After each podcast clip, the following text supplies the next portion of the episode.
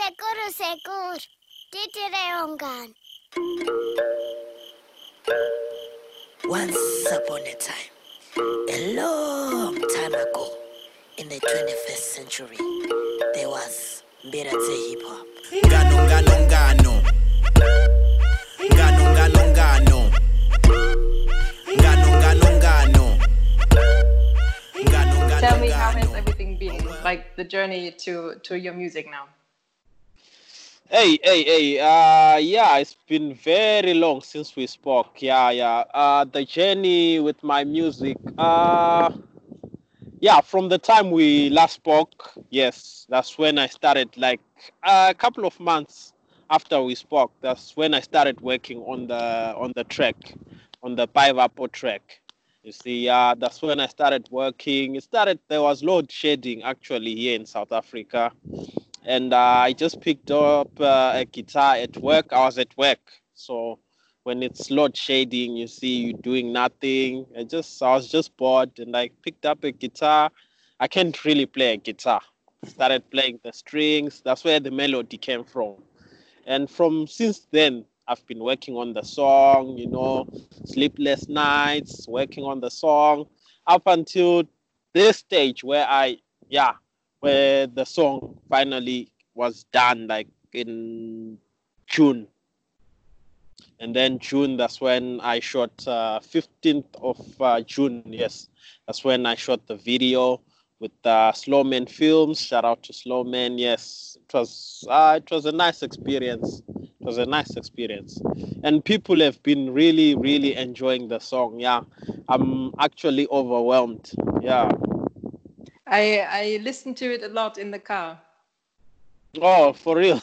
Yes. how's, how's the how's the bass? The bass. really good. I always I always try a song in, in my car, and if it, it if it works there, then it's a good song. It really is. Yeah, it if- sounds if very it's- good. if it sounds nice in the car, then it's. I really, I, I, I tested. Uh, I used my friend's car to test to test the sound, and it was sounding really, It's really really, nice. good. It's Uh, really yeah. nice. Yeah. So, how are the plans for for more music? Do you have an album coming? Uh not exactly, not exactly an album. If I if we start talking about albums, then I'm being put under pressure, you know, and then I won't be able to work as nicely as I do. Yeah. Let's let's So- call it an EP. Just two three songs. maybe maybe songs yeah you're going to hear songs yeah songs that i'm going to release singles just songs yeah for Uh, now you- and maybe before end of the year i'll do another video maybe yeah we'll see Good stuff. So, um, can you like the song Paivapo has uh, the Mbira yes In it's it? called Paivapo. i don't know if you Yeah. yeah exactly Paivapo. Paivapo and then Mbira What does that Hop. mean? What does that mean? means uh, once upon a time Mbiradze hip hop. Mm-hmm, mm-hmm. Once upon a time Mbiradze hip hop. It's actually an African story told through uh, rhythm and poetry. Mm-hmm. Yeah, there's a lot of English, but also um, Mbira. Yes, uh, the, the language I use there is uh, Ndau. That's that's my Yeah. yes. That's Chipinge. That's where we. That's where I ca- originally come from. So in Zimbabwe, it's regarded as uh, Shona under the Shona clan under the Mhm. Shona. tribe. So Mhm. yeah. So, can you So- tell me a little bit more about the song because I don't understand everything in it? Like, what's the story? Okay, uh, the song uh, Paivapo Mbiradze Hip Hop, uh, as in Once Upon a Time, Mbiradze Hip Hop, it actually talks about myself uh, coming into the game, like uh, rebirth. You see, I was uh, back in 2014 when I started this Mbiradze Hip Hop movement, you know. Uh, I was uh, Nev, I was going by the name of uh, MC Danev, so I changed it, and then you know I released a couple of songs, the Shumba track you had, and then since then I've been quiet. So this is like a rebirth, you know. Once Mhm. upon a time, uh, there is Neville Sigauke. Once upon a time, there's Mbiradze Hip Hop. So it's like me introducing myself to the music industry again and saying, yes, I'm back. Nice.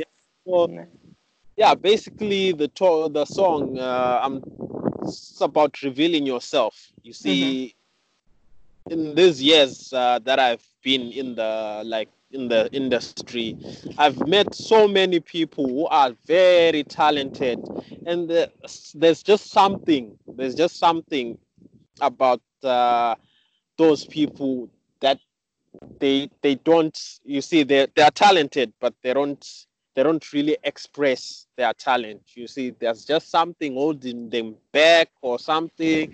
You see, so yeah, I feel like yeah, this is an encouragement for them, like to push, like to reveal, to show the world what they capable of. Yeah.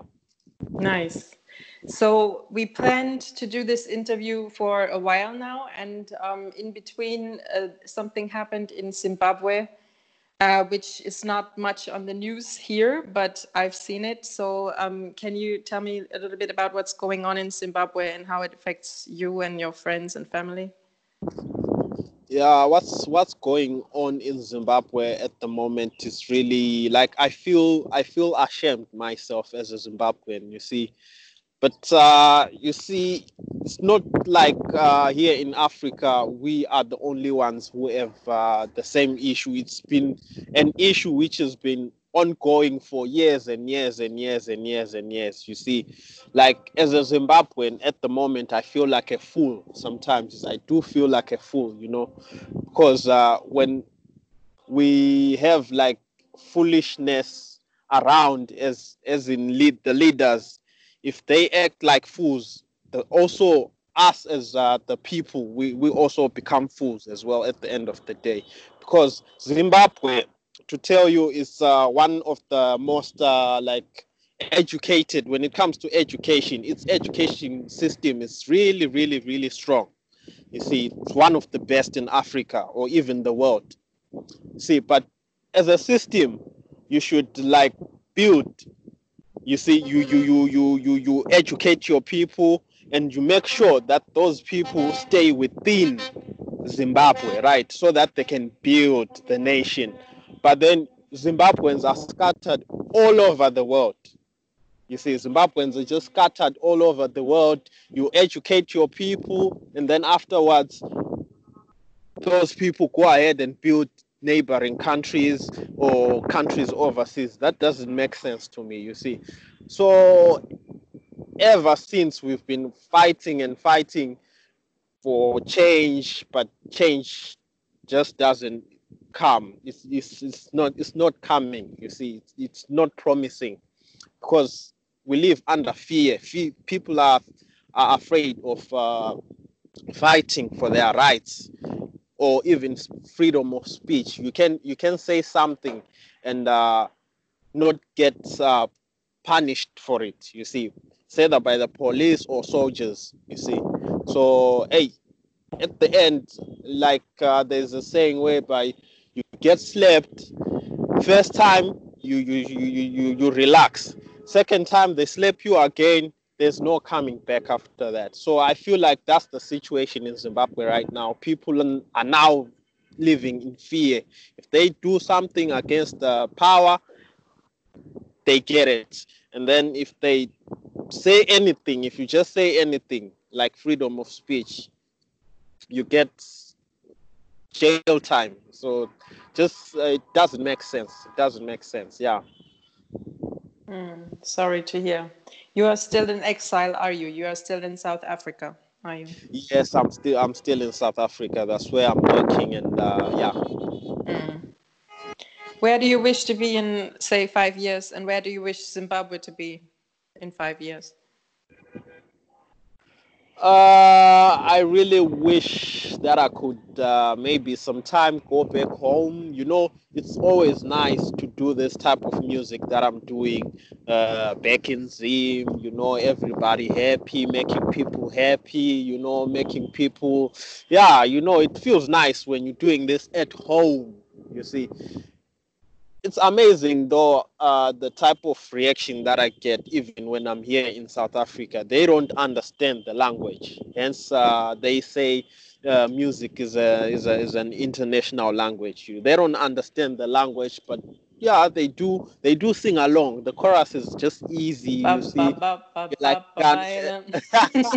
exactly yeah ngano ngano ngano and stuff yeah and they ask what do, what does that mean What does it See, yeah. What does it mean? Ngano, ngano, ngano. What does it mean?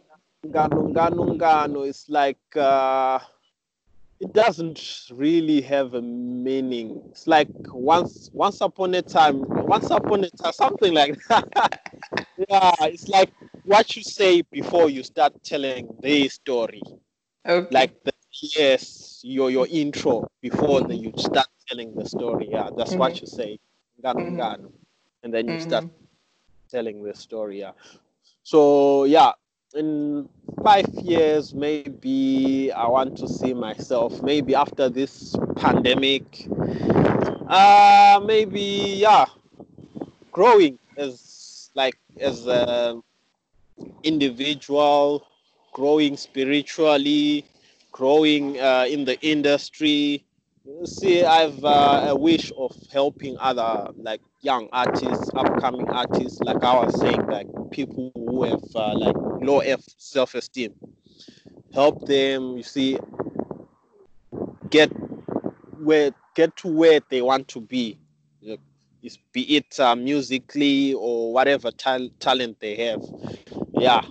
That's Miradze hip hop. Yeah that's just Miradze hip and then I uh, really Zimbabwe want this to Yeah. happen. Sounds very good. I, I, I really pray Yeah, for that to happen. yeah but yeah as i'm saying i want to do this at home you see it Hmm. feels good to be home yeah it feels good so hey at the moment hey it doesn't look promising but yeah we'll see what the future holds for us Yeah. How's the situation in South Africa with um, COVID and are there, I don't know, are there protests too in South Africa?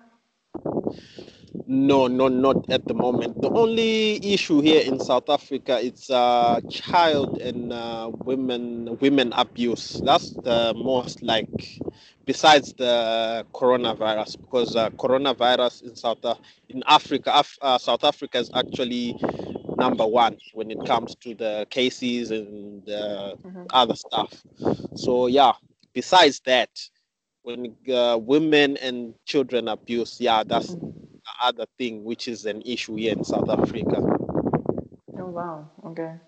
Didn't yeah, know.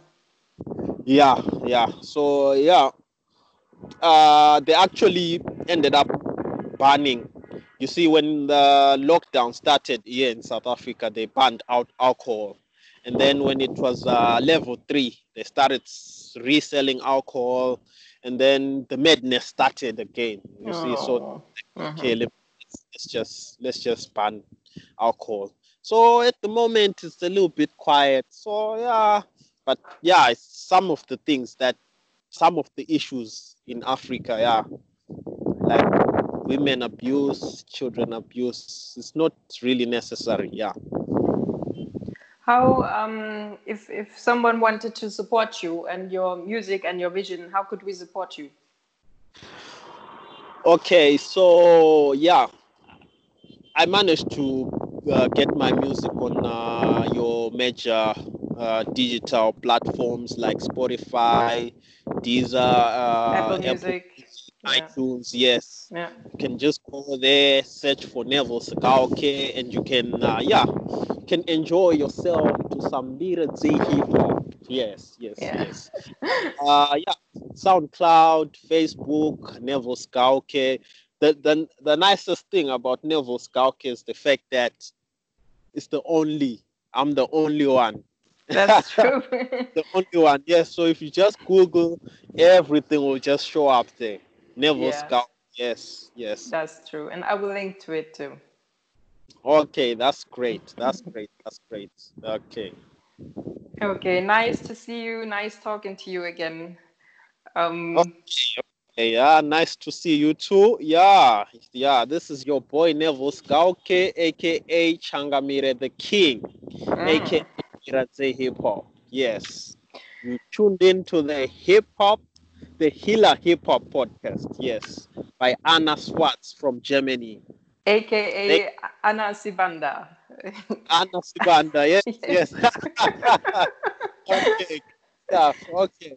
So good to see you and keep me updated, okay?